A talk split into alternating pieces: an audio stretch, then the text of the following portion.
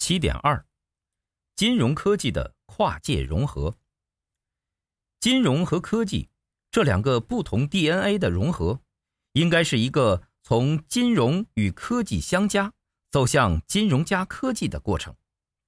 我个人的看法，前者是数字金融保险一点零的思维，后者是数字金融保险二点零和三点零的思维。但目前仍然处于数字金融保险一点零到二点零的阶段。要融合，就得先站在各自的角度来看对方，再从理解和尊重中为彼此寻找最大公约数。长久安于高墙深壑中的金融机构，突然面对外来科技，怎能不紧张？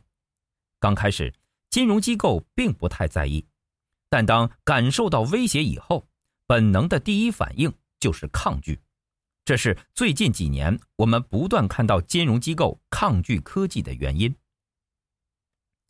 等到不得不改变时，很多公司就会想，既然要做金融科技，便要从科技领域寻找合适的人才。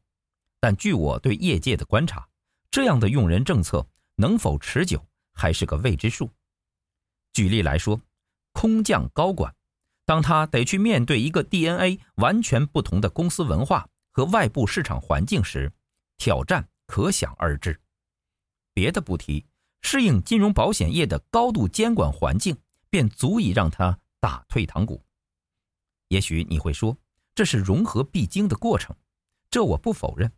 但有没有更好的路径和选择？如果找到对的人不太现实，那么避开错的人。似乎更为重要。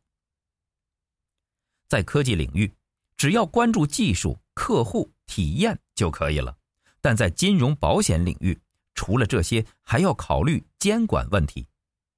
之所以这么说，是因为金融监管真的很重要，并且相对于科技，这是最明显的差异。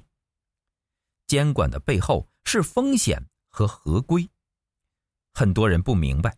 为什么在金融这个环境中，风险与合规如此重要？那是因为他们还没意识到，风险和合规之所以如此重要，很大程度上是因为你的钱不是你的钱，而是客户或者说储户投保人的钱。长期下来，金融保险业形成风险厌恶的氛围，这当然不是一两天可以改变的。而从某种意义上讲，这也不应该完全被改变。金融科技的根在金融而非科技，这是很多金融机构放不下，而科技公司不理解的地方，以至于双方始终在拉锯博弈。因为沟通不在一个频道上，双方俨然需要一个传译在中间，才能有效沟通。所以，金融和科技的融合过程。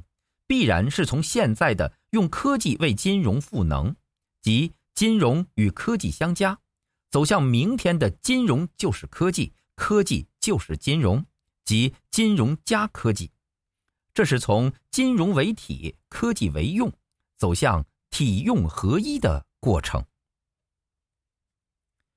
本节思考重点：金融科技的跨界是趋势，趋势的意思是未来主流。